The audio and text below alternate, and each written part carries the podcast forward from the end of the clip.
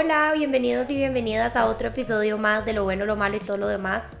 Hoy volvemos, después de una pequeña pausa en nuestra grabación, con la segunda parte de el tema que grabé, grabamos inicialmente Lau y yo hace como tal vez un mes o menos.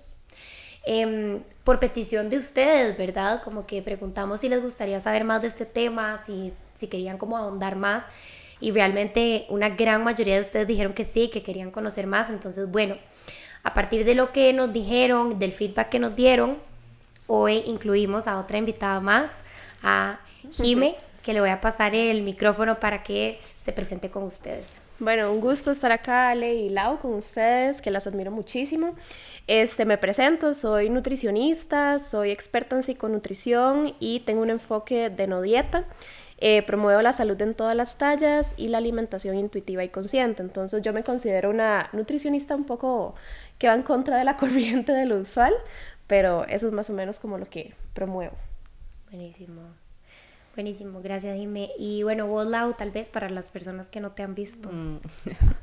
Yo soy Laura Elizondo, soy psicóloga y mm, me especializo en desórdenes alimentarios, enfoque en no dieta, entre otras cosas, conciencia corporal, unión mente-cuerpo y me hago llamar la sabiduría del cuerpo en redes. Buenísimo, entonces bueno, em, hoy lo que les queríamos, bueno, la primera parte de lo que queríamos como tratar era un poco lo que ustedes o cada una de las personas que comentó en el video pasado, ¿verdad?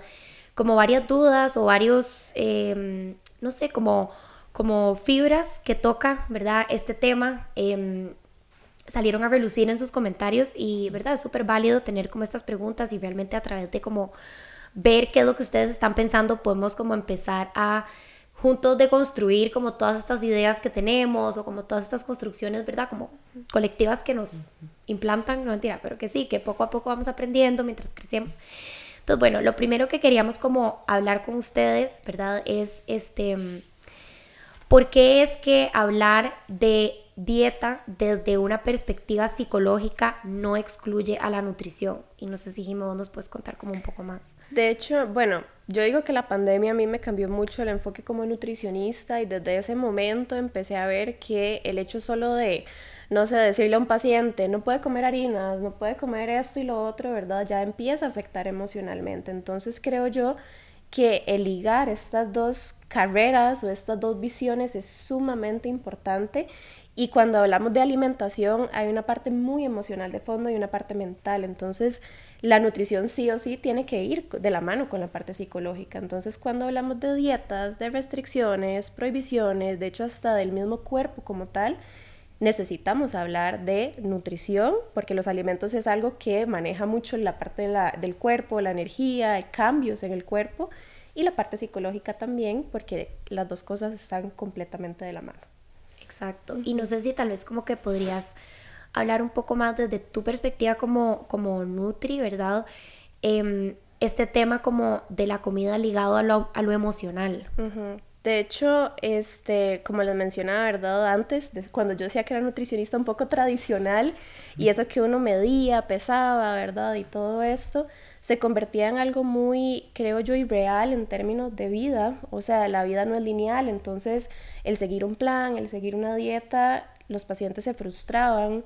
Eh, es que no puedo seguir esto, ¿verdad? Es que o me estreso porque tengo que seguir ciertas porciones y dime, como más de lo que me dijiste que tenía que comer, ya ahí empieza a afectar mucho emocionalmente, genera mucha frustración.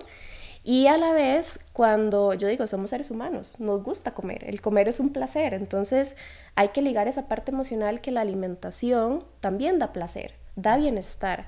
Yo les digo mucho que la nutrición o la alimentación tiene que nutrir mente y cuerpo. Si no nutre mente, no es algo sano, ¿verdad? Eh, entonces yo creo que cuando era nutricionista tradicional y con planes de alimentación o se recomendaba mucho el bajar de peso, lo que yo notaba era mucha frustración, mucho estrés, ¿verdad? Alrededor de la alimentación. Y ahora con este nuevo enfoque disminuye mucho ese estrés. Entonces el comer emocional sí está sumamente relacionado con la emoción como tal. Ok. Y aquí como que salta a la vista, em, bueno, como que, ¿verdad? Me llama la atención como esto que decís de que o sea, los seres humanos nos gusta comer, ¿verdad? Como que realmente es parte de nuestra naturaleza, es parte de lo que nos gusta hacer, de lo que estamos programados para hacer, ¿verdad? Como que está horneado en nosotros que nos guste comer. Y no sé si aquí podemos como empezar a tocar un poquito el tema entonces de la restricción y las consecuencias de la restricción, no solo a nivel, digamos, mental, sino a nivel también emocional. Y qué es lo que pasa cuando silenciamos como a nuestro cuerpo y empezamos como con este proceso de restringirme, de escoger, de que, ¿verdad? Estos grupos de comida no los puedo ingerir, etc. Yo creo que eh, el solo hecho de restringir afecta de alguna otra manera. O sea, no sé si alguna de ustedes alguna vez hizo una dieta y cómo se sintieron, ¿verdad?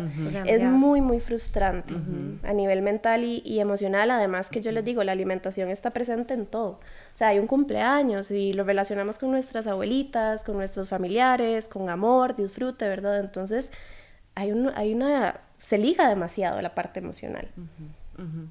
Totalmente. Y ahora que están hablando de, de frustración, como que me vino a la mente que hablabas y es como escuchar lo que narra Evelyn Triboli cuando, cuando cuenta cómo surgió la alimentación intuitiva, porque ella dice, yo inventé, digamos, o desarrollé la alimentación intuitiva porque iba al hospital a ver pacientes y regresaban demasiado frustrados cuando yo les daba una dieta. Entonces yo lo que, lo que quería hacer era aliviar su frustración y de ahí la importancia de la alimentación intuitiva como herramienta, digamos, para salir de un proceso de dietas hacia un proceso más amoroso con el cuerpo. Al igual que como en este libro Body Respect, ¿verdad? Que es muy famoso de, de Lindo Bacon, hablan de, de una investigación que hicieron a donde, o sea, tomaron dos grupos y los trataron unos con, digamos, el paradigma de salud en todas las tallas y otro con el paradigma como duro de dieta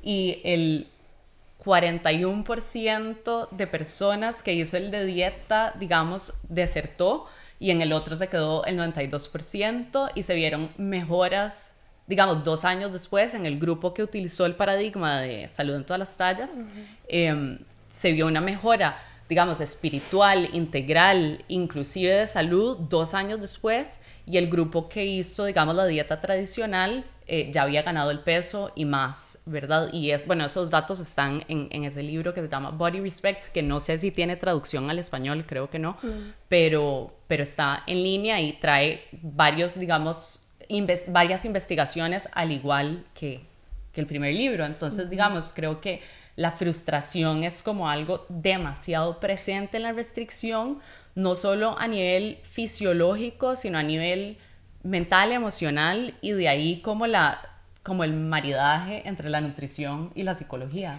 Y es que, bueno, hay un dato importante de Raquel Obatón, que es una nutricionista mexicana, que ella dice que el 95% de las dietas no funcionan.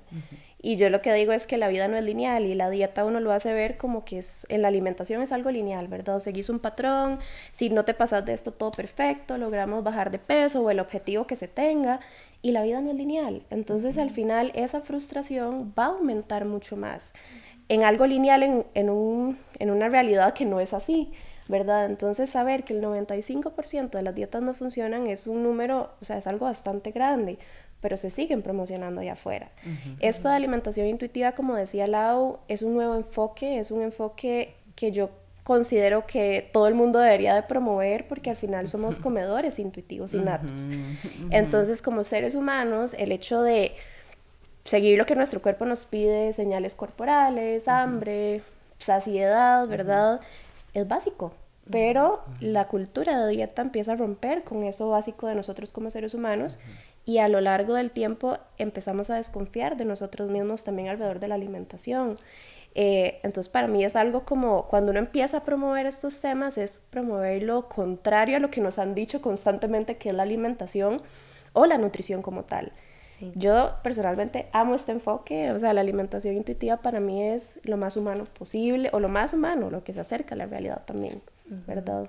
Se acerca totalmente a la realidad. Sí, exacto. Sí. Y creo que diste como en un punto que yo creo que es el que a muchas personas cuando llegan como, o sea, cuando tocan este tema o lo conocen o, o como que les, inclusive les proponen la alimentación intuitiva, como que brincan y es como, no, suave toque. Y es este tema de haber perdido la confianza en escuchar mi cuerpo, ¿verdad? Porque entonces llega ese momento en donde tal vez me he restringido tanto o he ido en contra como de lo que yo quiero comer o lo que fuera, ¿verdad? O he depositado tanto mi confianza en un plan o en porciones o en pesar o en lo que sea, palitos, lo que sea, que pienso que si escucho a mi cuerpo voy a estar fuera de control.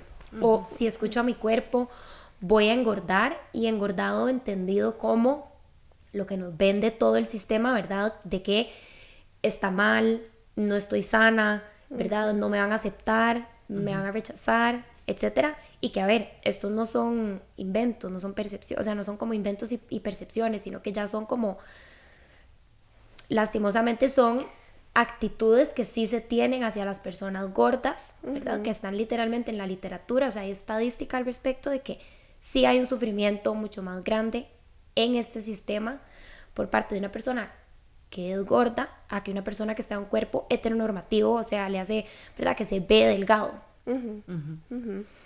Entonces vos, digamos, o bueno, las dos, ¿verdad? Como ustedes desde sus enfoques como eh, más intuitivos, ¿qué le dirían a una persona que está como ahí, ¿verdad? O sea, que ya las está pagando, como dijimos vos, como dijimos vos y yo la semana pasada, el episodio pasado, ¿verdad? O sea, comiendo mierda, ¿verdad? Con, porque ya está harta o harto de hacer dietas pero todavía no está ahí como decir, ok, voy con todo, confío en mi cuerpo, yo sé que ya no me importa, o sea, voy a nada más comer lo que me pida mi cuerpo, porque no, porque me da miedo, porque siento que no es lo correcto, porque siento que me, voy a tener todas estas consecuencias negativas.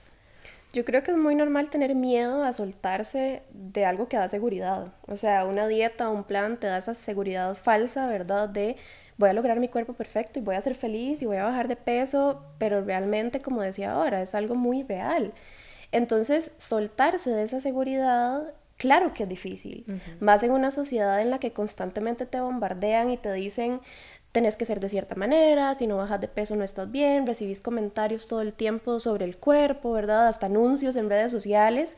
Entonces, creo que sí, no es un paso fácil a dar, pero el empezar, yo siempre les digo, el empezar a conocer estos temas, leerlos más a profundidad, uno empieza a conectar porque uno se relaciona y uno empieza, mira, es cierto, o sea, al final la alimentación se puede ver de otra manera. Solo con eso ya empezamos a cambiar.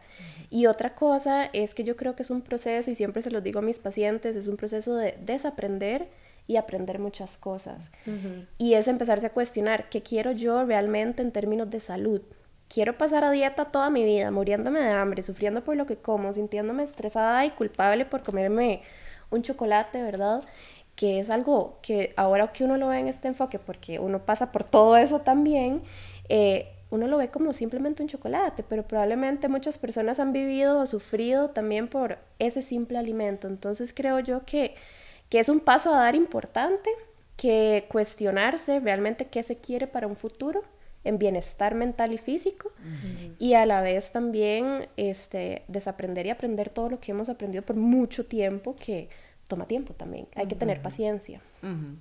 Total, yo creo que así como dijiste desaprender y volver a aprender es como instaurar la escucha activa, ¿verdad? Como, como entender que nadie sabe mejor que yo qué es lo que necesito, digamos. Y, y, y claro que hay personas para quienes el, digamos, el paso puede ser un paso abrumador y como que a un abismo porque hay, hay, una sensación muy grande de que me voy a descontrolar o que yo no tengo las herramientas para confiar, pero entonces hay, hay maneras de, de adentrarse a la alimentación intuitiva que no son como tal vez tan eh, abrasivas o tan abrumadoras, o sea, a mí a veces con con algunas personas que tal vez eh, tienen un poco más de miedo, yo les pido que empiecen con pequeños placeres, o sea, no, no se trata de legalizar todo, bueno, ya hablando como más profundamente, más profundamente sobre alimentación intuitiva, sino que, que puede ser como permitirte una, dos, tres cosas, o sea, como que se puede ir llevando al, al paso de, de cada persona. Y también creo que muy importante decir que cuando son personas que han sufrido mucho, mucho con las dietas, que creo que son muchas, están como ya, o sea, como que están la liga está tan estirada que muchas veces ya no les importa, quieren hacer lo que sea para salir del régimen.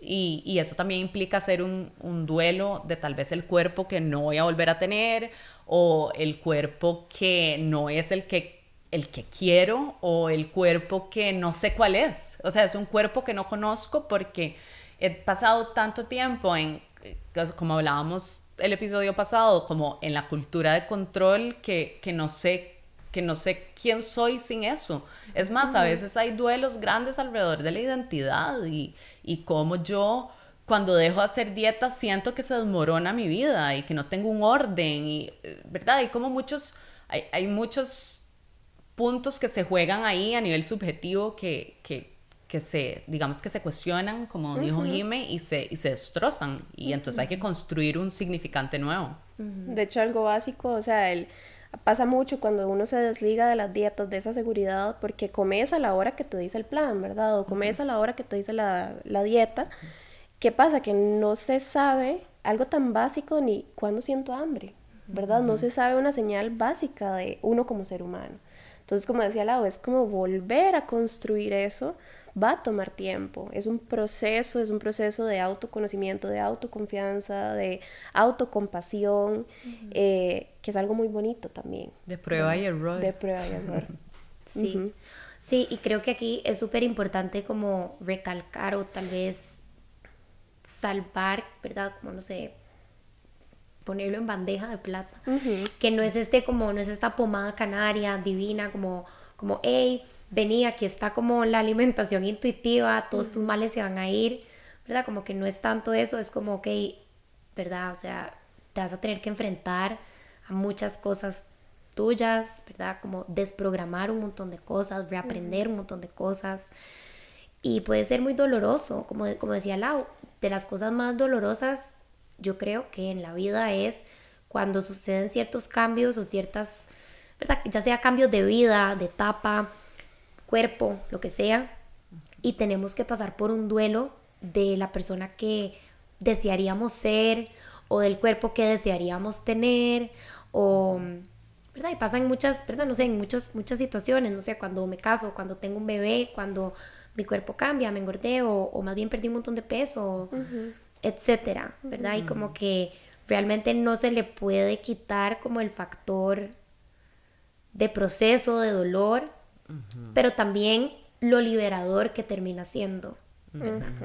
Porque salís al otro lado como con un conocimiento mucho más profundo de vos, de tu cuerpo, de quién sos, de lo que te gusta, de lo que no te gusta, ¿verdad? Yo creo que esa palabra liberador, o sea, o sentirse libre, y libre no me refiero a vaya y como todo lo que sea, ¿verdad? No, o sea, el cuerpo es sumamente sabio, pero no tenemos ese estrés atrás de, o ese, esa, yo digo mucho de como gasto de energía innecesario en cosas como de estar pensando qué voy a comer después. Hay personas que pasan todo el tiempo pensando en qué van a comer en el día. Entonces es liberador saber que puedo comer lo que yo quiera en el momento que yo quiera, escuchando y respetando mi cuerpo. Y otra cosa importante, esto no significa que no estamos, estamos cuidando la salud. O sea, al final es más bien empezar a cuidar la salud de una manera mucho más integral mucho desde adentro y no tanto como de la parte externa, ¿verdad? Que básicamente pasamos la vida queriendo cambiar todo nuestro cuerpo y, como decíamos, ni nos conocemos. Entonces es como un proceso, yo creo, de de más bien cuidarnos, de chinearnos, hacernos prioridad, conocernos, ¿verdad? Sí. Y aquí quiero como introducir un tema que yo sé que tal vez muchos de los que están viendo ahora están como, bueno, pero ¿y qué pasa con los buenos hábitos, verdad? Porque creo que cuando hablamos de alimentación intuitiva, por lo mismo de que venimos con este chip como de que no puedo confiar en mi cuerpo, ¿verdad? Creemos que entonces cuando nos permitimos comer lo que queramos, vamos a pasar como comiendo cosas que se consideran no saludables o no buenas para nosotros o que no son buenos hábitos. Entonces como que me gustaría que, ¿verdad? Como peloteáramos esto porque, a ver, y se los digo por un comentario que nos dejó alguien en el, en el, en el video pasado, en donde dice como, em, es un hecho que los excesos son insalubres. Y luego llegan personas, principalmente las de body positivity, a esparcir mentiras o sus sentimientos antes de hechos, y desmeritan buenos hábitos que requieren ciertos niveles de disciplina a largo plazo para la vida, los cuales llegan a influir a nivel social, atracción de género y de preferencia, e incluso podría influir en el económico para algunos. Ok, y yo creo que, a ver, no, a ver, no, no culpo a esta persona, ¿verdad? O sea, como que realmente eso es lo que nos han hecho creer. O sea, como esta es la... O sea, es un reflejo es, es, es, espectacular de la programación con la que venimos muchas veces cuando no nos hemos cuestionado este tema de, bueno, ¿por qué estoy haciendo dietas? ¿Por qué, porque sigo lo que alguien más me está diciendo cuando soy yo la que habito este cuerpo? Etcétera, etcétera, etcétera. Entonces, como me gustaría como que habláramos de este tema de, ok, entonces los buenos hábitos que pasan en la alimentación intuitiva. Yo creo que ahí siguen, o sea, los buenos hábitos van a seguir. Eh, de hecho, yo les digo mucho a pacientes que ellos me ellas me pueden recetar un plan, me pueden recetar lo que es comer de manera nutritiva, me llegan y me dicen, es que esto es bueno, bueno, no bueno y malo porque así no lo veo ahora, pero qué sé yo, que predominan las frutas, vegetales, una alimentación completa y variada, las personas lo saben, o sea, esa, esa información ya está, no se va a perder. Lo que pasa con la alimentación intuitiva es que más bien empezamos, como decíamos ahora, a confiar en el cuerpo. Entonces, conectamos con ese conocimiento que tenemos en términos de salud, que también hay que, yo siento que cuestionar un poco ese concepto de salud, ¿verdad? Y a la vez aplicamos ese conocimiento junto con el aprendizaje de empezar a conocernos alrededor de la alimentación, de hábitos en general. Eso no se va a perder, los buenos hábitos se van a promover. Como nutricionista yo creo que se cree mucho que, ay, que sí, promuevo que coma todo lo que yo quiera, ¿verdad? Y yo escucho mi cuerpo, entonces mi cuerpo todos los días me va a pedir algo dulce. Bueno, es parte de un proceso, todos los días voy a comer McDonald's y yo eso es imposible también. O sea, yo creo que una persona llega a hartarse de McDonald's todos los días. Pero como Nutri también, para mí algo muy, muy importante es fomentarle hábitos a mis pacientes. Eso va de la mano con la parte de alimentación intuitiva, con la parte de empezar a conectar con el cuerpo. De hecho, los hábitos es conectar con el cuerpo, en descanso, en manejo de estrés, manejo de ansiedad, en hidratación. O sea, al final tenemos que conocernos para también aplicar esos hábitos. Entonces, ahí van a estar también y se van a promover. Absolutamente de acuerdo. También creo que mm, hay un proceso como natural de la alimentación intuitiva donde tal vez al principio hay una un sentimiento de pérdida de control o un sentimiento de solo quiero comer galletas y eso ese síntoma eventualmente se gasta. Lo que pasa es que hay que hacer un ejercicio grande de confianza. Ahora, alrededor de ese comentario que, que yo creo que es una exacto, un retrato perfecto de digamos cómo aprendemos que un cuerpo es malo, uno es bueno, uno es bello, uno es feo. Digamos, yo cuestionaría ahí eh, o sea, ¿qué son buenos hábitos? Porque si un buen hábito solo lo puedo cumplir a punta de latigazos, eh, no es un buen hábito. o sea, un buen hábito es, sí, requiere disciplina y consistencia, estoy de acuerdo, pero es consciente, eh, es algo que, que, que, decido. O sea, para que sea sostenible, yo tengo que sentir que participé, o yo elijo participar en la construcción de ese hábito. Y, para, y para descubrir cuáles son los hábitos que me hacen saludable, yo necesito escucharme, escuchar mis necesidades, escuchar mis emociones. Eh, muy diferente el ciclo hormonal de la mujer eh, al lado del del hombre, o sea, como, y además, ok, atracción de género, bueno, no sé, digamos, o sea, yo creo que los cuerpos humanos vienen en muchos tamaños y que atracción de género es hacia personas de todos los tamaños, o sea, no sé de qué me estoy perdiendo, de que entonces solo hay un tipo, o sea, no, no sé. Sí, y eso, o sea, justo eso pensé cuando leí el comentario, ¿verdad? Que era como la enorme diferencia entre, ok, obediencia y conexión en relación al buen hábito, ¿verdad? Es decir, como que, como decías vos, realmente es un buen hábito si lo que me estoy diciendo constantemente en mi, en mi cabeza es, si no, o sea, si no te comes los 100 gramos de brócoli, vas te vas a hacer, eh, te vas a poner gorda o ya no vas a, o, ¿verdad? O sos pésima o nunca, nunca logras las cosas que te propones. O sea, a ver, también todo, a ver, en psicología hay todo un tema que habla del mindset, o sea, como del lugar mental desde el cual nos estamos relacionando con las cosas en nuestra vida. Entonces, Sí, puedes estar comiendo frutas y vegetales y, ¿verdad? súper variado como decís vos, pero si lo estás haciendo desde un lugar en tu cabeza en donde te estás latigando y te estás, ¿verdad?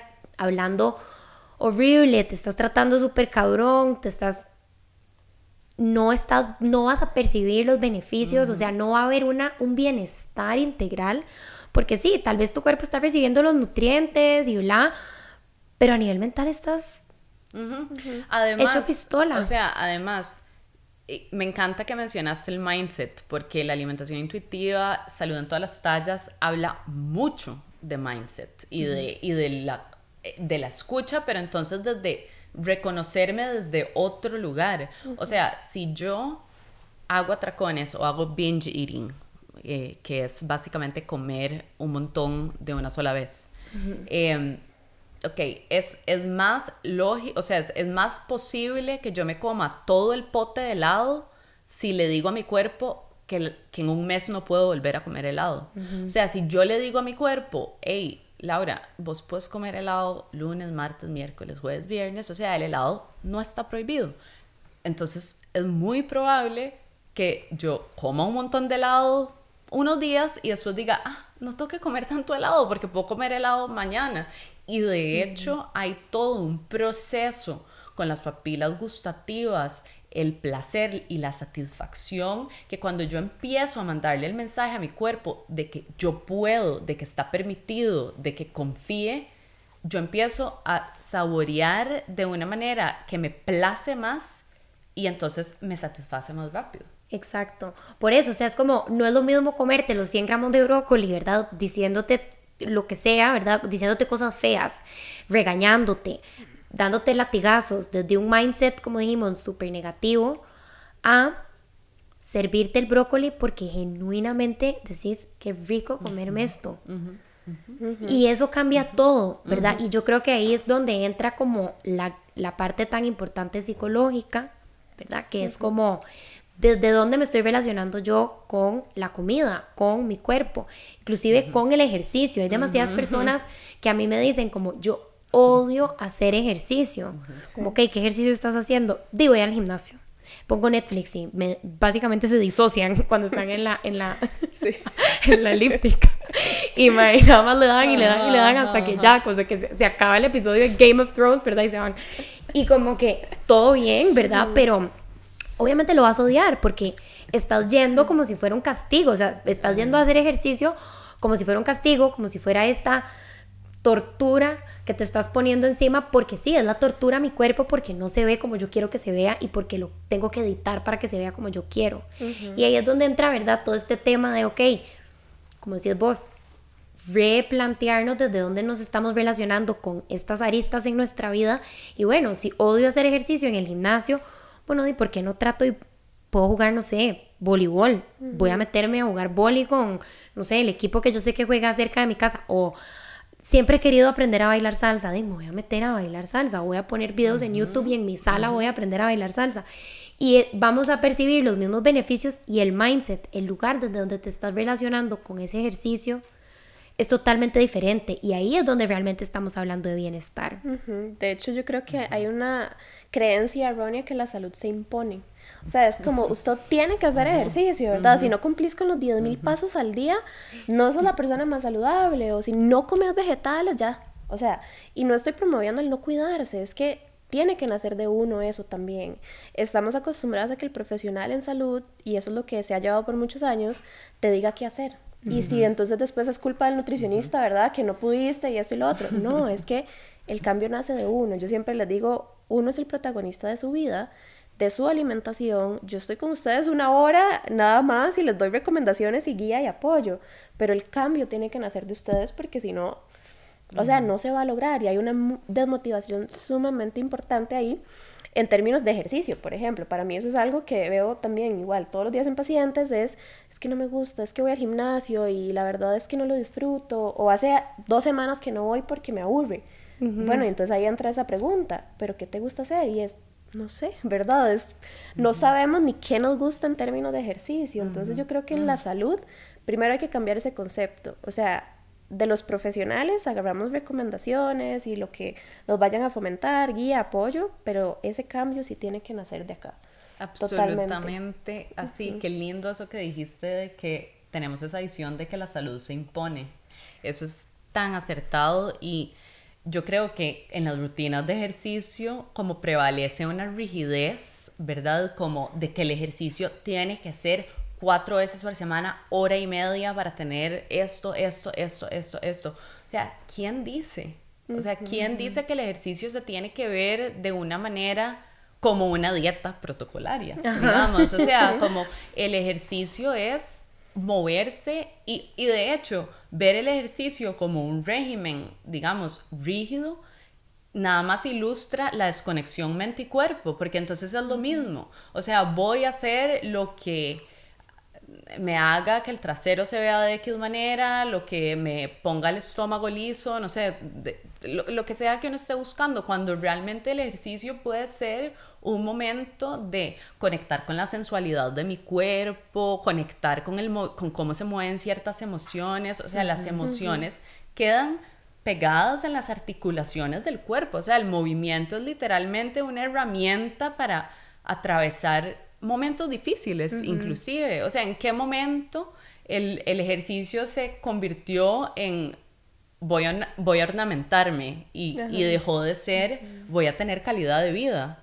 Pero como que desenmarañar eso, yo creo que en algunas personas, o sea, a veces yo veo mucho trauma alrededor del ejercicio, inclusive yo en mi propia vida personal, como que me ha costado muchísimo retomar, o sea, me ha costado mucho más retomar una relación con el movimiento que una buena relación con la comida.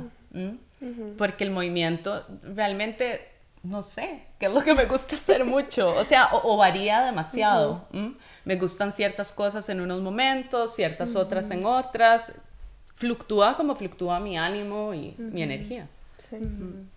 sí, exacto. Y bueno, eso es un, ¿verdad? Eso es como todo un un punto de dolor para un montón de personas, ¿verdad? Porque, bueno, y a ver, hay muchas personas que les encanta ir al gimnasio, que les encanta correr o que les encanta hacer elíptica, les encanta hacer pesas y se sienten súper sexys y se ven al espejo y conectan como con esa sensualidad y toda la cosa y lo que fuera y salen sintiéndose increíble. Eso es lo que uno está buscando, ¿verdad? O sea, si es con pesas o si es jugando con tu perro media hora todos los días, es como no importa, ¿verdad? Es, lo que a vos te nazca y lo que a vos realmente como que te, te haga no sé, como conectar con ese movimiento, conectar con tu cuerpo, más allá de tengo que editarlo, tengo que hacer que se vea de cierta manera, tengo que, como decís vos, lograr que se me vean ciertas partes del cuerpo de ciertas maneras, ¿verdad? Etcétera. Y sí, ¿de dónde nace eso, verdad? ¿Por qué razones? Ajá, ¿para quién lo estamos haciendo? Es igual con la alimentación. Como os decías, lo buscamos para únicamente cambiar el cuerpo, no para nutrir, tal Total. Y ahora que Ale dijo eso de que hay personas que les encanta ir al gimnasio, hey, hay personas que les gusta hacer dieta. o sea, como, y hay personas que lo logran y lo disfrutan y como que yo creo que este, este paradigma, o por lo menos desde yo, donde yo lo trabajo, respeto eso. O sea, yo tengo chicas que a veces me dicen, no, la verdad, yo voy a hacer keto y igual quiero seguir trabajando, pero la verdad, yo voy a hacer keto y yo me siento bien haciendo keto y yo, perfecto. O sea, mi trabajo no es contradecirte, es apoyarte en tu decisión. Sí, y a ver, aquí es donde viene también como la estadística, o sea, el tema de los números, ¿verdad? En una gigante mayoría las dietas no son sostenibles y no son efectivas, pero existe una pequeña un pequeño porcentaje de personas en las que sí, a las que sí les funciona, para las que sí fue sostenible, a las que sí lograron, ¿verdad?, mantenerlo en el tiempo. Y bueno, si para esas personas funciona y se sienten bien y hay un bienestar de por medio, perfecto, pero hay una gran mayoría de personas que no, ¿verdad? Y me incluyo ahí porque a mí las dietas nunca me han servido, o sea, en el sentido de que sí, me sirvieron para perder peso, pero no fueron sostenibles, me sentí pésimo, pasé hambre, o sea, como que fatal. Y aquí también hay otro tema, a ver, porque, o sea, como que los comentarios que dejaron eh, tienen, los, o sea, tienen todos los temas como muy a flor de piel, ¿verdad? Que aquí dice como un atleta por ejemplo, va a tener necesidades distintas y casi que va a requerir ese acompañamiento no necesariamente restrictivo para poder tener el rendimiento deseado. Y aquí, dice, aquí él dice, hace falta el punto de vista de un nutricionista, porque siento que se fue mucho a todo lo malo y se olvidó de todo lo bueno. Hay muchos enfoques en cuanto a planes nutricionales, dietas que no son restrictivos, sino que se enfocan en educar al paciente sobre los alimentos y basado en eso tomar decisiones. ¿Qué quiero darle a mi cuerpo? Ok, y aquí está como confuso porque como que menciona las dos cosas, ¿verdad? Como enfoque no restrictivo, pero dieta. Exacto, yo creo que a ver, como decíamos ahorita, ¿verdad? Yo digo, cualquier persona hace lo que sienta que le hace mejor o se le hace sentir bien. No es obligar, no es imponer, sino que si estás en un plan, si estás en una dieta y te estás sintiendo bien, y yo digo, bien mentalmente, yo creo que para mí eso es lo más importante, seguila, o sea, perfecto, ¿verdad? Como Nutri, tal vez desde un enfoque no dieta, nunca voy a imponerle a nadie que lo siga. Yo creo que no todo el mundo está listo para el mensaje que da este enfoque y a la vez también creo yo que en atletas, por ejemplo, es algo muy distinto. Se mide rendimiento, se mide hasta a veces el mismo peso corporal en ciertos deportes, se necesita algo estructurado. Pero entonces esas personas, yo lo que digo es uno tiene que empezar a abrir la mente de que eso no es para toda la vida. La estructura en alimentación algo que nos han dicho es que uno todo el tiempo va a comer como lo que dice el plan. Dos porciones de esto, dos porciones de esto y así. ¿Y qué tan factible, qué tan real es eso también? Lo puedes seguir, pero por un periodo corto de tiempo, para el objetivo que sea, ¿verdad? Igual un atleta, un atleta no todo el tiempo está en un mismo régimen de alimentación, ni de ejercicio, ni de entreno. Entonces es como, es muy individual también, no podemos generalizar y a veces yo creo que la receta mágica para todo es baje de peso y, hago, y siga un plan de alimentación o una dieta. Y no necesariamente, no todo el mundo, nadie tiene que bajar de peso en realidad, sino que valorar la salud, ver la alimentación de una manera mucho más completa. Y eso ya cambia muchas cosas, pero el problema es que nos enfocamos únicamente muchas veces en que nutrición o una persona, ¿verdad?, con un tamaño de cuerpo de ahí cualquiera, siga un plan de alimentación y baje de peso, porcentaje de grasa, eso es como lo que está en el chip pero creo yo que es muy, muy individual, dependiendo de la persona que sea, y no todo el mundo, yo digo casi que nadie debería de pasar su vida a dieta o en un plan de alimentación, es algo a corto plazo. Totalmente de acuerdo. Además que ahora que mencionas que las dietas no son, digamos, como factibles a largo plazo, también muchas veces no escuchamos los efectos adversos de las dietas, ¿verdad? Yo creo que un atleta, como decís, o sea, claro, si está en su peak performance y, es, y eso es lo que hace, ok, digamos, por supuesto que necesitará algo más estructurado, pero digamos que el, el average Joe, ¿verdad? O sea, el civil común, ¿verdad? Es como... El inmortal. El inmortal, ¿verdad?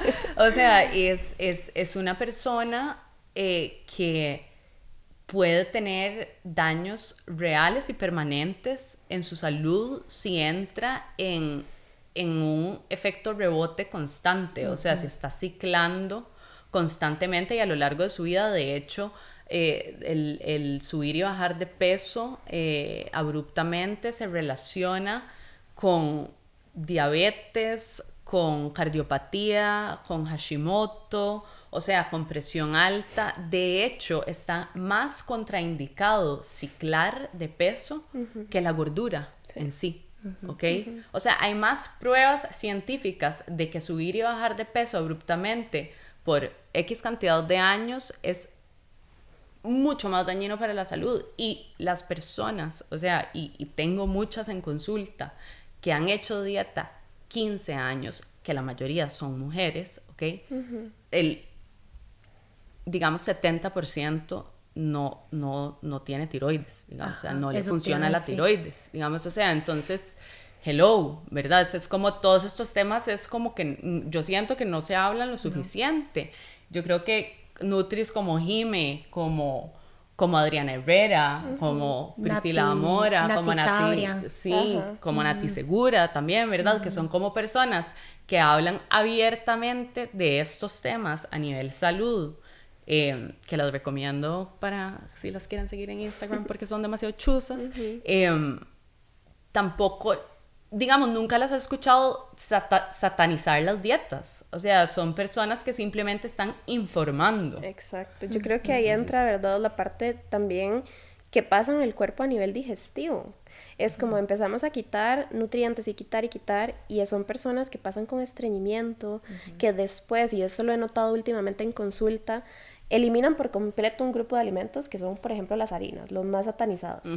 Se vuelven a consumir porque no podemos seguir la dieta por mucho tiempo y se vuelven como intolerantes a los carbohidratos, entonces pasan con inflamación, con colitis, a nivel digestivo, estreñimiento, hacemos un desajuste también a nivel de esa parte importante, porque yo digo, o sea, prevenir el estreñimiento de salud, hablar del sistema digestivo, de la microbiota intestinal, es salud y hay que mantenerla. La parte hormonal, ¿verdad? Es clave en una mujer y como decía Lau, o sea, la mayoría de las personas que siguen dietas son mujeres también. Y la parte del ciclo hormonal o las hormonas como tal se vuelven casi que locas porque no reciben tampoco los nutrientes que necesitan por estar en ese quite, pone, quite, pone, o sea, y subir y bajar de peso también. Y a la vez metabólicamente también. Entonces son como cosas sumamente importantes que ahí es donde yo entro a cuestionar mucho. Realmente abarcando una dieta, un plan o algo estructurado, ¿se toma en cuenta todo eso? ¿Verdad? Se queda como muy corto. Muy corto. Y lo vemos en consulta cuando llegan las pacientes como, es que tengo tres días de no ir al baño o cada vez que como ahora arroz me cae pésimo. y yo, pero antes te pasaba, no, es que después de que hice la dieta, entonces yo ahí digo, realmente se está tratando la salud de fondo, haciendo una simple dieta o solo para bajar de peso como tal. Y no, y no. se está tratando la salud de fondo, ¿verdad? Y creo que ahí es como lo que mencionaste hace un rato, ¿verdad? De la salud conceptualizada como poco peso o baja grasa. Mucho, ¿verdad? En, esta narrativa que tenemos de, bueno, ¿qué es estar saludable? Bueno, verme como una Barbie, verme como esta modelo, verme así, o tener cero grasa en el abdomen, pero tener las nalgas de este vuelo y los brazos como un espagueti, o sea, como que o sea, como que realmente es como, eso es lo que, o sea, es que eso es lo que se vende como, eso es lo que es estar sana.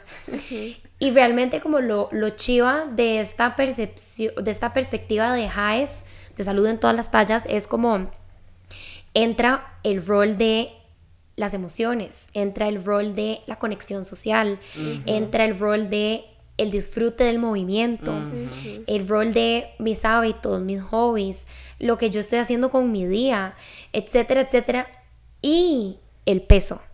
Pero entonces, digamos, es como el peso es un pedazo de la pizza más, no es toda la pizza. Y hoy en día se está viendo mucho la salud del, digamos, de las personas como lo que yo peso. Y si yo peso tanto, entonces estoy sana. Y si tengo tanto porcentaje de grasa, entonces estoy súper bien. Y si no, entonces estoy súper mal. Y muchas veces no nos damos cuenta y hay un montón de personas con un porcentaje de grasa top, con un cuerpo top, pero... ¿A qué costo? Exacto, pero odian salir y casi ya no salen porque entonces qué ganas de comerme eso, pero no puedo porque tal cosa, porque mis apps, porque aquí, porque allá. O no sé, han perdido sus amistades o su relación de pareja es turbulenta porque, como decís vos, las hormonas están con hambre de todos los, los, nutrientes necesarios para regularlas y entonces mis mood swings o mis, mis, mis, estados emocionales están por todo lado y entonces tengo, se me desarrolla un PMS súper monstruoso y entonces paso peleando, además de eso que no estoy comiendo suficientes carbohidratos, entonces mi cuerpo está en un perpetuo estado de estrés porque cuando no hay carbohidratos el cuerpo entra en estrés y entonces estoy on edge, estoy irritable, estoy que quiero morderle la cara a cualquiera que me diga lo que sea. Entonces sí, tengo el cuerpo que se ve divino, tengo el porcentaje de grasa divino, pero y las otras áreas que son también salud están totalmente descuidadas, se dejan totalmente de lado y ahí es donde creo que podemos ligar esto un poco con eso de los buenos hábitos, ¿verdad? Es como, como ok, sí, está bien, estás comiendo, no sé, un tercio de taza de arroz al día, buen hábito, em, pero ¿y, y, y cómo estás disfrutando tu vida, o sea, ¿verdad? Como todo bien en casa, como que ¿a dónde están todas esas otras partes de tu vida? ¿Dónde las dejaste? Sí, yo creo que eso es lo más bonito de este enfoque de, de, salud en todas las tallas también es que se valora la salud de esa manera, de una manera integral, o sea, de que al final no juzgamos porque llega una persona gorda a la consulta y simplemente decirle, tiene que bajar de peso, ¿verdad? Y probablemente esa persona venga con estreñimiento, no duerme bien, tiene demasiado estrés, ha sufrido de bullying toda su vida, ¿verdad? Y el solo hecho de llegar en consulta y decir, sí, venga, vamos a ver, le doy este plan, usted siga esto y la otra sesión vemos cuánto fue que ha perdido de peso. Es muy simplista. Total. Entonces yo creo que a mí algo que me enamora de este enfoque y algo que yo creo que a veces no se entiende también cuando uno dice que uno promueve la salud en todas las tallas es, ah, pero es que esto promueve la obesidad y yo, todo lo contrario, más bien es como promuevo la salud. O sea, una persona que está promoviendo dietas más bien está generando consecuencias negativas en la salud de las personas. Y promuevo la justicia social porque también me encanta que tocaste el tema de la persona gorda que entra en consulta, que digamos el equivalente en psicología sería entra una persona gorda a consulta y yo como psicóloga asumo que es infeliz porque es gorda, que seguro fue abusada sexualmente, por eso es gorda, que seguro es... Eh, o sea, que yo te hago automáticamente una serie de juicios sobre esa persona, ¿ok? Porque es gorda, que es lo que pasa en el sistema médico, ¿ok? Llega una persona gorda por un dolor en la cadera, ¿ok? Que resulta que es, no sé, un, un, cáncer en los huesos, ¿ok? Y lo mandan a bajar de peso porque o la mandan a bajar de peso o le mandan a bajar de peso porque se asume, ¿ok? Que le duele la cadera porque es gorda y no se le hacen los exámenes que, ¿ok? Entonces, o sea, tener un enfoque de salud en todas las tallas es reconocer que una persona gorda, ¿ok? No es igual a una persona enferma, que una persona gorda es bella, es sexualmente activa, ¿ok? Tiene una historia de vida igual de digna que cualquier otra persona, ¿ok? Y que no necesariamente quiere bajar de peso. o sea, y, y, es darle la palabra también a las personas gordas y, y, y escucharlas y escuchar sus vivencias, ¿verdad? Yo creo que hay, en este mismo libro, eh, Body Respect, hay como un, como un pie chart, un, sí, un, sí, un pie, como ahora que mencionaste pie, eh, que decía, que, que dividía como, que, que, divide como y explica realmente qué compone la salud, ¿verdad? Y una parte, las dos partes más grandes son los hábitos y el, el clima social. O sea, el clima social define muchísimo. O sea, yo no sé si a ustedes alguna vez les hicieron bullying en, en la escuela o si hay alguien que nos está escuchando que le han hecho bullying, pero digamos, el bullying es avasallante, marca, deja, digamos, cicatrices en la vida tan importantes como traumas familiares o más, ¿ok? Y o sea, ¿cuántas personas sufren de bullying en el colegio o en la escuela porque son gordas, porque se ven diferente, ¿ok? Porque, o sea, ¿verdad? Es como Hayes dice, ok, digamos, veamos al ser humano como algo más integral y no le hablemos a la gente como se ve porque, digamos, no es justo, ¿verdad? O sea, no... O sea, no, y no es tan importante. No es tan importante, exacto, digamos, ni siquiera hablemos de justicia, o sea, hablemos de empatía, hablemos de inclusión, de diversidad. Exacto. Y no, y a ver, realmente no es tan importante. O sea, yo conozco muchos casos de personas que estéticamente se ven gordas, o sea, están en un cuerpo grande, van y se hacen exámenes porque la familia, ¿verdad? Está súper friqueada porque los ven, los ven gordos o las ven gordas y entonces es como, vaya, los exámenes del colesterol porque tal cosa, van y resulta que salen perfectos o perfectas, o sea, todo en orden, todo súper bien, es decir, están sanos o están sanas, o sea, entonces ahí es donde entra el tema de el peso no es tan importante, o sea, no es esta, ¿verdad? No es esta como pomada canaria de que entonces si bajo de peso toda mi vida va a estar bien, eso es mentira, ¿verdad? Hay personas delgadas que tienen diabetes, hay personas delgadas que tienen un montón de enfermedades, etcétera, etcétera, etcétera, o sea, es como que tenemos que parar de poner al peso como en este, este, en esta centralidad y entender que sí, obviamente no se puede promover a ver que las personas, no sé, pesen 450 libras, ¿verdad? O sea, como que eso, de eso no se trata. Se trata de que es un, tema, es un tema más en el tema de la salud. O sea, una persona puede pesar lo que sea que pese, que si hay otras áreas de su vida que están muy bien, esa persona se puede sentir muy bien. Sí, totalmente. De hecho, eso es algo que yo creo que a la sociedad le cuesta mucho entender también por todo ese esquema en salud que nos han hecho creer, ¿verdad? A nivel de, de estereotipos, de discriminación, muchas cosas que han pasado en la sociedad como tal, pero creo que hay que empezar a romper con esos estereotipos de salud, como de delgado es igual o sinónimo de salud y gordo es enfermo, de una vez como decía la, o sea, una persona gorda entra a consulta y hay que dejar de juzgar y de llegar y decir, baje de peso para que mejore salud. Hay muchos casos que veo en, en, estudios, historias que salen, ¿verdad? De que hay personas que se mueren sin ser realmente diagnosticadas porque lo primero que les dicen es baje de peso. Entonces yo creo que hay que abrir mucho la mente y mucho como el contexto de salud. Sí. En sí. De hecho, bueno, para mi tesis de licenciatura, yo la hice en psicología de la salud, ¿verdad? Que es como esta, este, esta conexión entre enfermedades que tienen un lugar biológico en el cuerpo o que se desarrollan biológicamente, pero que por alguna razón están muy interrelacionadas con estados mentales, ¿verdad? Mucha ansiedad, mucho estrés, mucho enojo, etc. Entonces, bueno, em, yo la hice sobre la obesidad y lo curioso de mi proceso al hacer la, la tesis fue que cuando yo la empecé a hacer, bueno, para empezar, mi profesora ¿cómo se dice esto? La guía de tesis, como mi profesora, la directora mi directora de tesis, tenía un enfoque sumamente tradicional, o sea, tipo como el peso es lo peor, ¿verdad? Hay que bajar de peso, todo el mundo tiene que bajar de peso.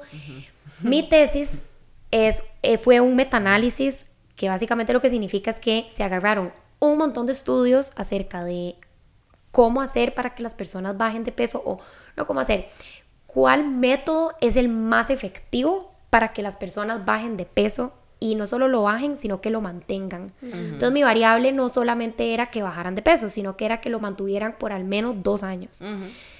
Primero que nada, el vacío en literatura en medir esta variable es gigante. ¿Por qué? Porque a la industria de la dieta no le interesa medir la variable. ¿Por qué? Porque no funciona. O sea, a los dos años la gran mayoría de las personas que tomaron la dieta o las pastillas o el régimen ya recuperaron el peso, igual o más. Entonces, bueno, fue como todo un... O sea, fue muy esclarecedor y como que fue súper chiva, ¿verdad? Porque yo también entré como con esta mentalidad como de mi, mi, directora de tesis diciéndome como, ¿verdad? Hay que encontrar cuál es la manera más efectiva para que nosotros los psicólogos hagamos que la gente baje de peso. Y yo como, no, no sé si esto es verdad, no sé qué tan cómoda me siento con esto, ¿verdad? Por mi historia de vida, por lo que yo pasé, por etcétera. Pero bueno, ok, está bien. Y llegué y fue como, bueno, primero hay un vacío en la literatura gigante. Y dos, todos los artículos que sí encontré, cuando los metí en el programa, ¿verdad? Y tiré el análisis estadístico, resulta que el tamaño del efecto, que básicamente lo que significa es como qué tan efectivos son, era de un 1.13. O sea, literalmente caía en el rango de insignificante. O sea, que de las de, lo que se está haciendo hoy en día, le hace dietas, bypass gástrico, porque ahí está... empecemos con eso, porque, o sea... Exacto, pero bueno, ahí va incluido, ¿verdad? O sea, en mi tesis venían varios artículos de bypass gástrico, bypass gástrico con pastillas eh, para la grasa, eh, un montón también de, regímenes, entonces dietas, ¿verdad? Planes alimenticios súper estructurados y ejercicio súper estructurado. Todo con el fin de bajar de peso. A los dos años, menos del 5% de los participantes había perdido el peso que tenía que perder. Que ojo que ni siquiera era como la, la grandísima cantidad de peso, era un 5% de su peso corporal. O sea, lo que tenían que perder a veces era un kilo, tres kilos, o sea, muy poco, ¿verdad? Y la gente no lo lograba perder. O sea, que realmente, a ver, como que mi tesis lo que a mí me confirmó, no solamente está muy en línea con todas las investigaciones que se han hecho desde la perspectiva HAES, ¿verdad? Desde la perspectiva de salud en todas las tallas, en donde se está diciendo, hey, las dietas no nos están sirviendo, no están funcionando, es una ilusión, es una, es una farsa que nos están queriendo vender, ¿verdad? Porque a largo plazo, a dos años, ya vos no estás con dieta, ya, no es, ya, ya lo dejaste tirada. Y esa es la realidad, ¿verdad? Y eso, no solamente eso, sino que también no están sirviendo. O sea, lo que los psicólogos estamos haciendo, lo que los profesionales en salud en los hospitales están haciendo, lo que los médicos están haciendo, no le está sirviendo a la gente que necesitamos que le sirva. O sea, no estamos promoviendo la salud. No, no, no, no. De hecho, es algo que yo siempre, perdón, que nada más como, como nota quiero, quiero decir que la operación de bypass gástrico aumenta las posibilidades de desarrollar alcoholismo en un 80%, ¿ok? Y yo trabajé en una clínica de recuperación de drogas dos años y vi por lo menos 25 pacientes alcohólicos con bypass gástrico, ¿ok? Que esto es algo, una de las contraindicaciones, ¿ok? De esa operación que al la mayoría de las personas no les dicen, además de que después de tener una operación de bypass gástrico, quedan anémicas por el resto de su vida, etcétera, etcétera, etcétera. Además decir que, o sea, es una operación de mutilación del estómago para forzar el estado de inanición del cuerpo, ¿ok? Y entonces como que nada más quería como dejar esa nota y enviarle demasiado amor a todas las personas que han tenido esa operación y que están como escuchando y que tal vez están buscando mejorar sus hábitos y cambiar su vida. Y como que es, es muy serio lo que pasa a nivel, digamos, médico. Y agregar, perdón, antes de irme, agregar de que también esa operación, muchas, o sea, creo que es como, a ver, no manejo el dato es exacto, pero creo que son como más del 50% de las personas que recuperan su peso. O sea, que vuelven a recuperar el peso que perdieron. Entonces, a ver, para nadie es, es como un secreto que la motivación principal de hacerse un bypass gástrico es perder peso, ¿verdad? Porque, a ver, no es por bienestar, no es por eh, nutrición, o sea, más bien tener deficiencias de, de, nutrición, de absorción de vitaminas y minerales, como decís vos, yo no sabía lo del alcoholismo, o sea, eso está muy fuerte, además de que es mutilación, es sumamente invasivo, o sea, como que realmente hay un montón, además de que no estás trabajando en tus hábitos, no estás trabajando en escuchar tu cuerpo, sino que simplemente es como, bueno, te acabamos de destajar el estómago, cosértelo a la mitad y, y bueno, y sos la misma persona, ¿verdad? O sea, en tres horas te hicimos eso y vaya para afuera y, pero mentalmente seguís igual. Entonces, muchas personas, ¿verdad? En este mismo, en este mismo como, ¿qué digo? Como estructura o lo que sea, o, falta o sigue estructura, más bien ganan el peso otra vez, porque hay temas de ansiedad,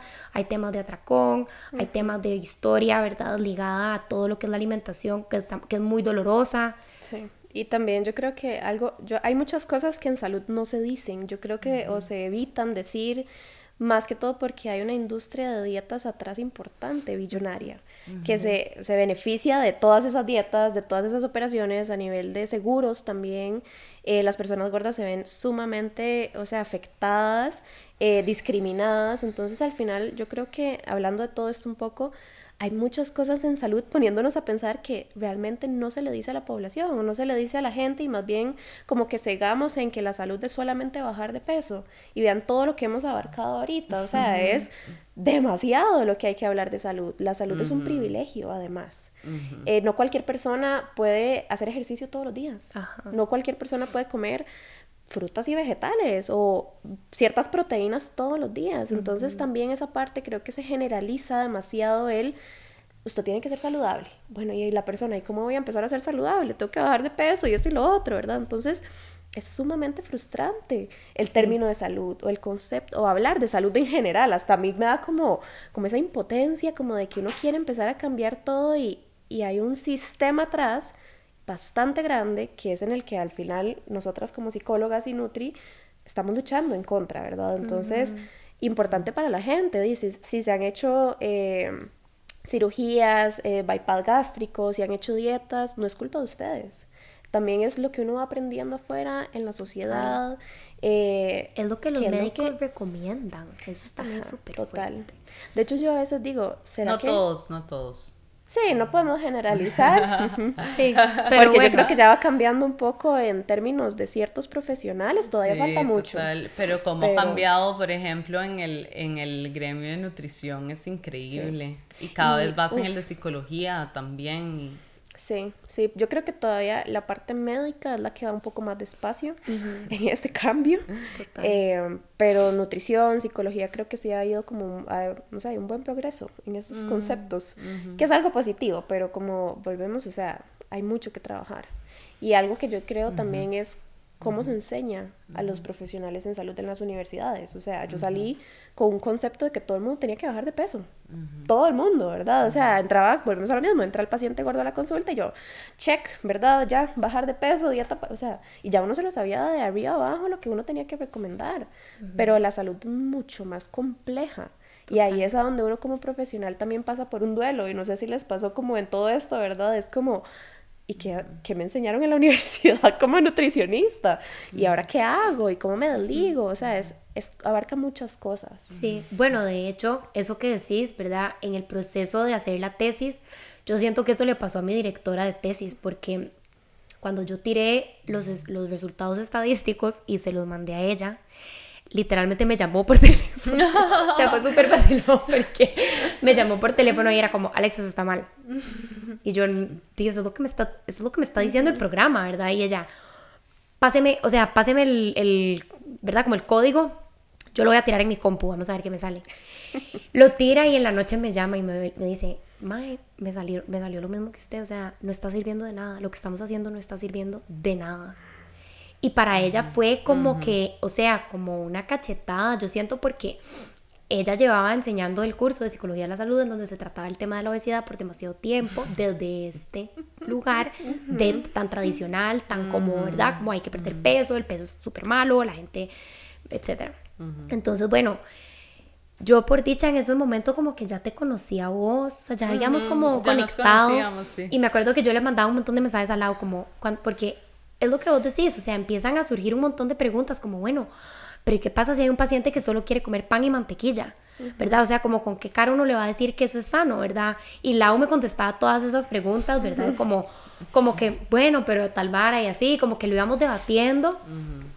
Y así fue como al final terminé de construir la discusión de mi tesis, ¿verdad? Que fue básicamente decir, bueno, señoras y señores, lo que estamos haciendo no sirve para nada. Y como que, pero, pero existe este enfoque que se llama salud, ¿verdad? Para todas las tallas, este, highs, etcétera, desarrollado por Lindo Bacon, y un montón de, de, de estudios que se han hecho, estudios estadísticos, o sea, bien como RCTs, o sea, peer review de buenas revistas, no es así como estos, ¿verdad? Experimentos ahí flojos, sino que son buenos experimentos que han arrojado estadística rajada que dice esto funciona y esto es sostenible, que es lo más importante y que era mi variable más importante, o sea, la sostenibilidad en el tiempo de ese peso perdido o de ese o de ese bien, bueno, ese peso perdido era en mi, en mi caso.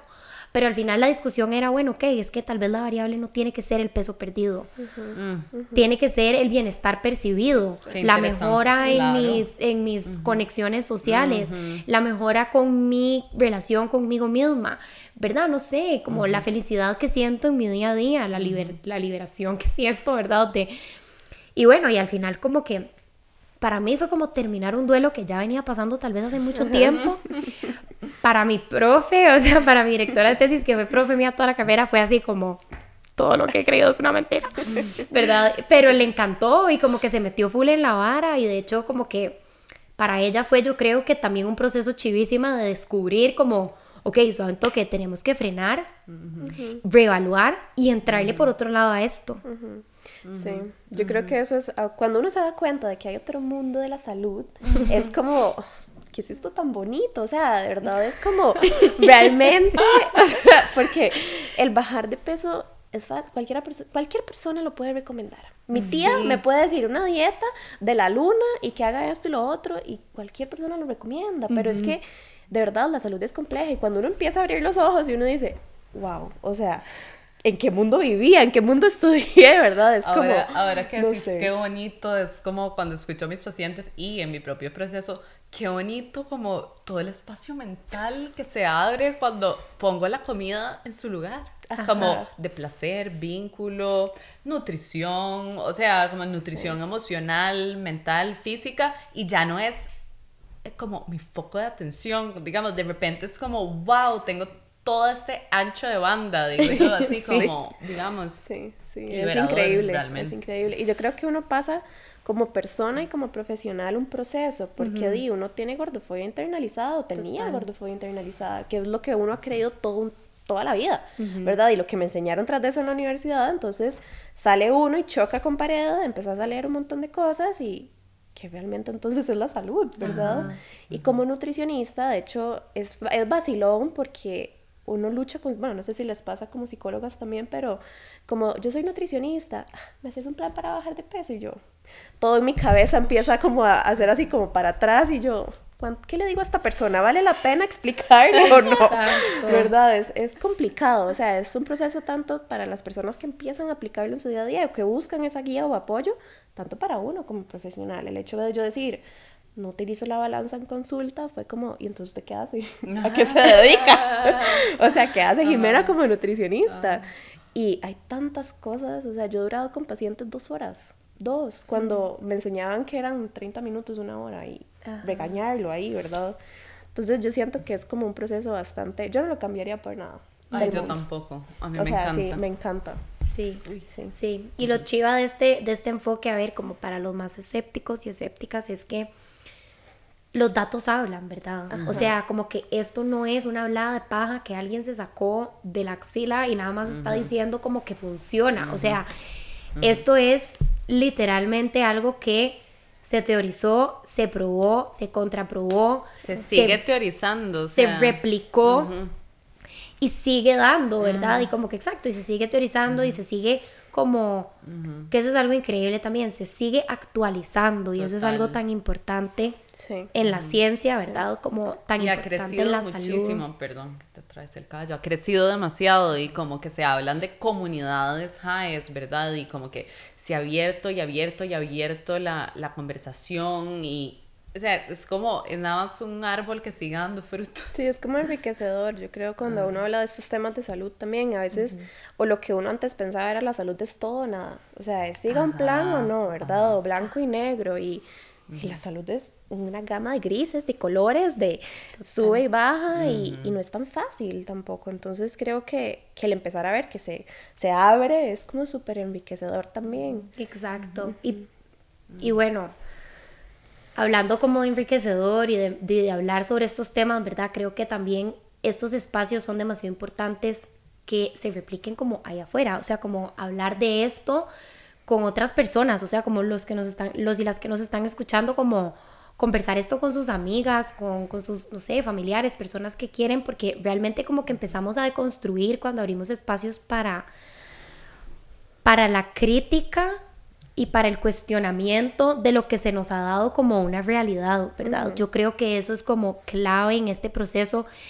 A ver, y obviamente lo más sencillo sería decirles a ustedes como, hey, ¿verdad? O sea, como láncense, chao dietas, chao. Y yo sé que no es así de fácil, no es así de sencillo como abandonar, como dijimos ahora, ¿verdad? Algo que nos da mucha seguridad pero sí podemos cuestionarlo desde el lugar en el que estemos, no importa, podemos empezar a cuestionar y podemos empezar a ver puntos de crítica, ver puntos a donde tal vez podría mejorar esto que estoy pasando, esta, esta relación que estoy teniendo con la comida, con el ejercicio, conmigo, con lo que sea, porque ahí es donde se empiezan a abrir como, es, ¿verdad? Estos, estas, no sé, estas como, estas como sé, rejas, rendijas, como cracks en el mm. pavimento de nuestras mm. creencias, en donde empiezan a entrar otras maneras de mm. pensar, que realmente entonces consideramos, bueno, ok, tal vez ya estoy lista para lanzarme o estoy listo para lanzarme a algo diferente. Sí, yo creo que cada quien a su tiempo. No hay que obligarse. Y que no hay que hacerlo solo, sola, sole. Como que em, el, el como el maridaje, como dije anteriormente, la psicología y la, nutrición es, yo creo, muy importante. Y en algunos casos la psiquiatría y en otros casos la medicina alternativa. Y es como, como ese enfoque interdisciplinario que es tan rico. Sí. Total, total. Sí, yo creo que 100% tiene que buscarse. Digamos, yo siempre les digo a mis pacientes, si vas a la psicóloga o algo, o me cuentan también, excelente. O sea, me parece súper bien porque el proceso como tal necesita de ese apoyo también psicológico, sí o sí. O sea, son muchas cosas que sanar. 100%. Bueno, mil gracias Jime y Lau por compartir este espacio, por compartir su conocimiento. Creo que y espero que les haya gustado, ¿verdad? También abarcamos un montón de cosas y mm, me encantaría que nos dejaran sus comentarios o lo que piensan, puntos como que los disparan o las disparan, ¿verdad? Que pasa mucho con este tema porque realmente construimos conocimiento entre, entre los que ven, los que escuchan y, nos, y las que venimos a conversar acá, ¿verdad? Así que mil gracias si llegaron hasta acá, gracias por escuchar, gracias Lau, gracias Jime. Gracias Ale. Gracias. Gracias por la invitación. y bueno, ya saben que si estos espacios les generan valor, si les gustan, si quieren que se sigan creando espacios de este tipo, no se olviden de apoyarnos, pueden apoyarnos gratuitamente a través de likes, comentarios, guardar el video, compartirlo con todas sus personas, eh, grupos de WhatsApp, grupos de Instagram, stories, lo que sea. Y si quieren ir un poco más allá y apoyarnos monetariamente, siempre pueden ingresar a www.patreon.com slash no pasa nada oficial. Gracias, nos vemos. Chao.